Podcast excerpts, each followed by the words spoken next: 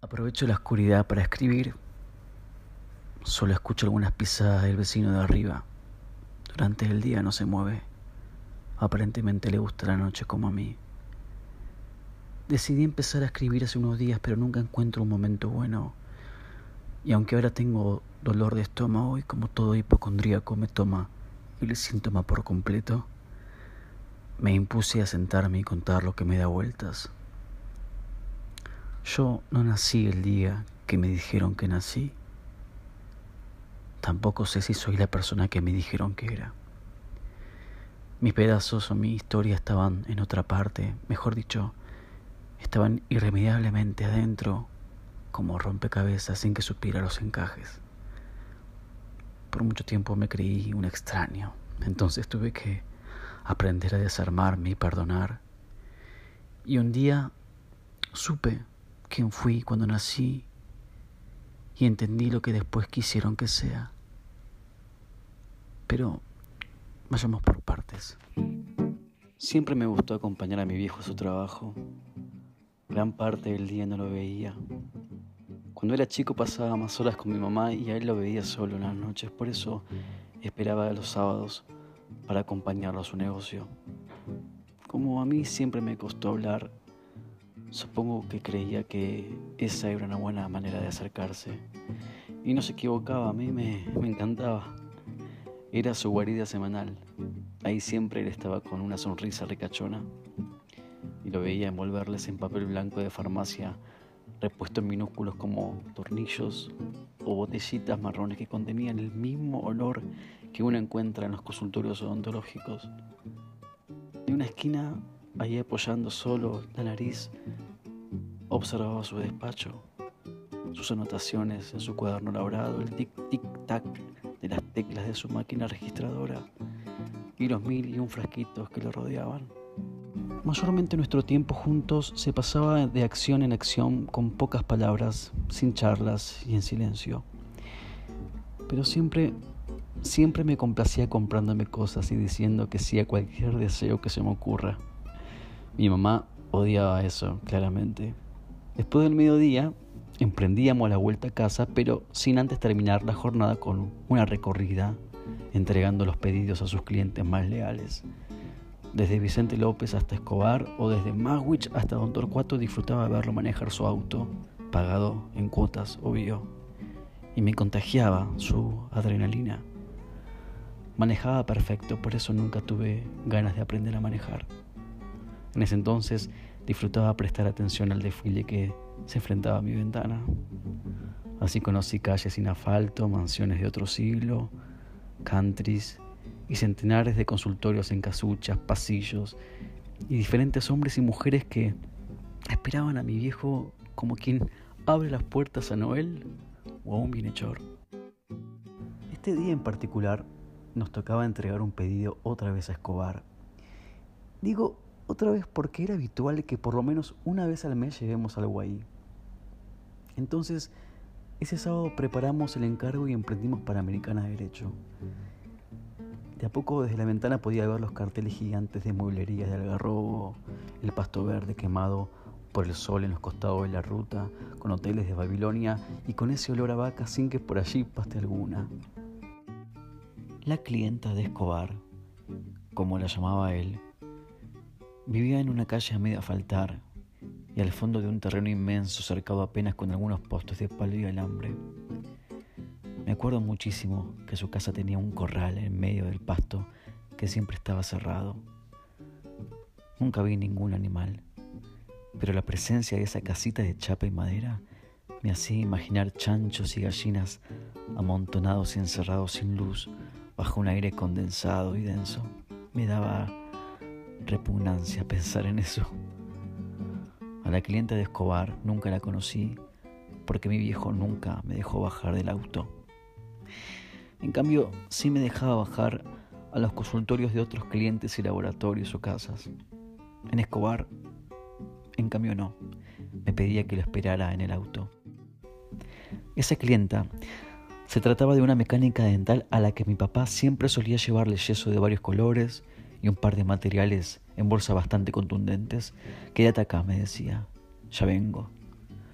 Entonces bajaba, dejando las llaves del auto puestas. Y la entrega por lo general era rápida, pero durante el tiempo que me encontraba solo, ese barrio de casas bajas y espaciadas con perros durmiendo en la vereda entre zanjas me daba miedo. Solía pensar que de algún lugar alguien podía de repente entrar en el auto y robarme con él. Por eso subía las ventanillas, trababa las puertas y sacaba las llaves escondiéndolas en el bolsillo. Paranoia no, no, era precaución y pura supervivencia en ese lugar desconocido. La casa de la clienta de Escobar era humilde, sí, pero contenía cada cosa en su lugar. La rodeaba un pasto perfectamente cortado. La entrada estaba señalada por un camino de piedras con enanitos, con macetas de colores y yuyos. También había réplicas de teros de cal que daban un aire al delta del puerto.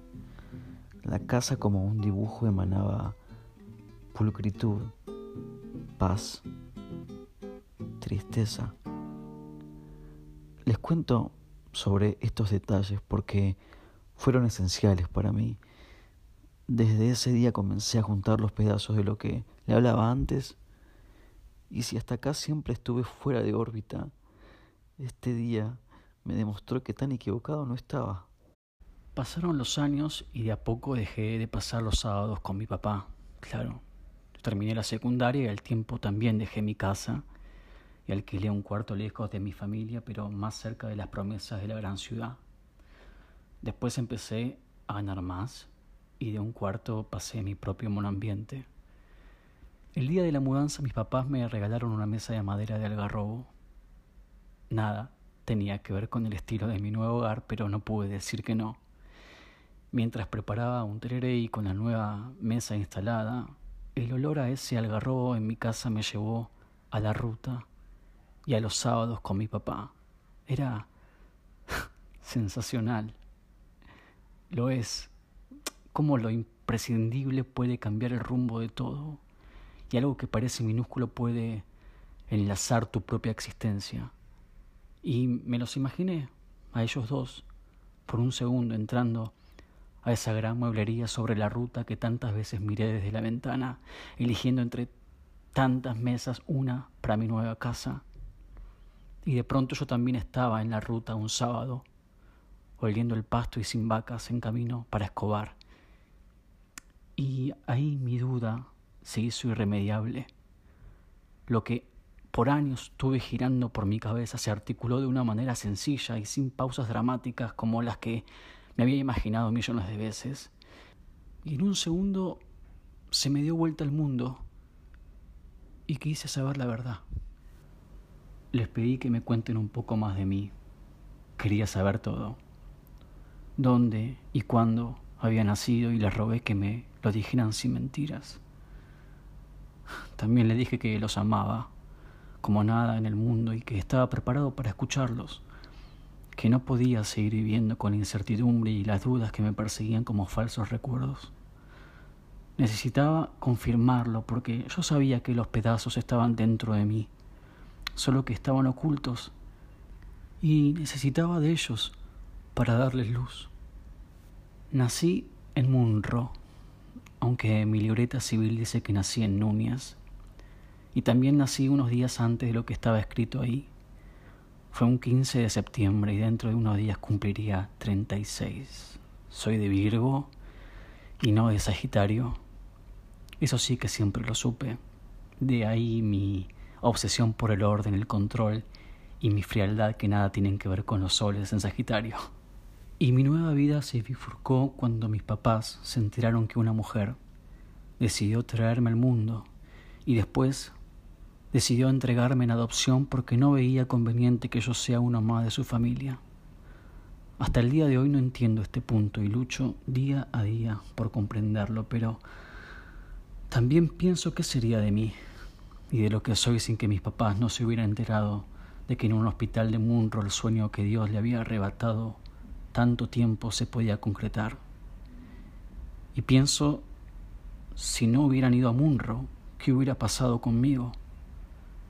Mi mamá con el llanto en la garganta como podía me contaba los detalles de este día y me pedía perdón. Ahí en mi nueva casa nos abrazamos. Mi viejo con las lágrimas contenidas sin dejarlas salir miraba el techo. Después de esa vez no se habló mucho más del tema. Hace unos meses estaba con mi papá en la estación de Núñez esperando que llegara el tren para volver a casa, a la mía, a la nueva. Los dos solos hablábamos de cómo había cambiado la estación estos últimos años. En un segundo decisivo giré la conversación inesperadamente otra vez y le pregunté si sabía dónde vivía mi mamá biológica, algo que hasta ahora no me había surgido preguntar. Y él me contestó sin vacilar en Escobar. En Escobar. Tuve que sentarme y perder un tren un nuevo pedazo volvía a encajar. Durante mucho tiempo mis papás habían acordado ayudar a mi mamá biológica con dinero y comida, y una vez por mes mi papá le acercaba la ayuda a su casa. En la estación de Núñez le pregunté a mi viejo si mi mamá biológica me conocía, y él me dijo que sí, y que me había visto crecer, pero que nunca quiso que yo la conociera por vergüenza. Le dije ahí mismo, por favor, Llévame con ella. Al día siguiente me pasaron a buscar con el auto. Mi mamá no dejó de apretarme la mano durante todo el viaje. Y la ruta y el olor volvió otra vez. Entramos a una zona de calles de tierra y como ya era de noche solo se podía ver las lamparitas esqueléticas que colgaban en algunas casas y estacionamos. Por un instante el tiempo que conocía como tal se paralizó y me vi otra vez sentado en el mismo lugar que hace unos años atrás, y vi la misma puerta, y los duendes, y los teros del delta. Yo había estado en ese mismo lugar varias veces antes, y la mujer que me dio a luz me miraba desde las ventanas de su casa. Eso lo supe después. También supe que quería comprobar que mi nueva familia me brinde lo que ella no me podía dar. Y detrás de las cortinas me miraba una vez al mes convenciéndose dentro de su corazón que lo que había hecho era lo correcto. Bajé del auto y me acerqué al alambrado como pude, nervioso, obvio. Después un chico de pelo negro me abrió la puerta y me dejó pasar.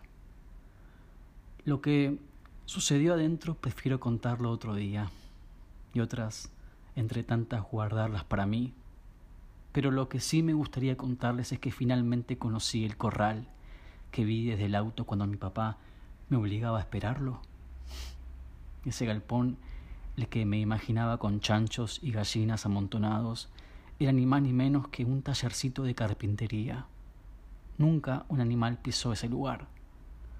Cuando pude conocer ese galpón vi serruchos, escuadras, martillos acomodados perfectamente en clavos contra la pared una tabla de madera en el centro y un intenso y profundo olor a algarrobo, igual a la misma madera de la mesa de mi nueva casa.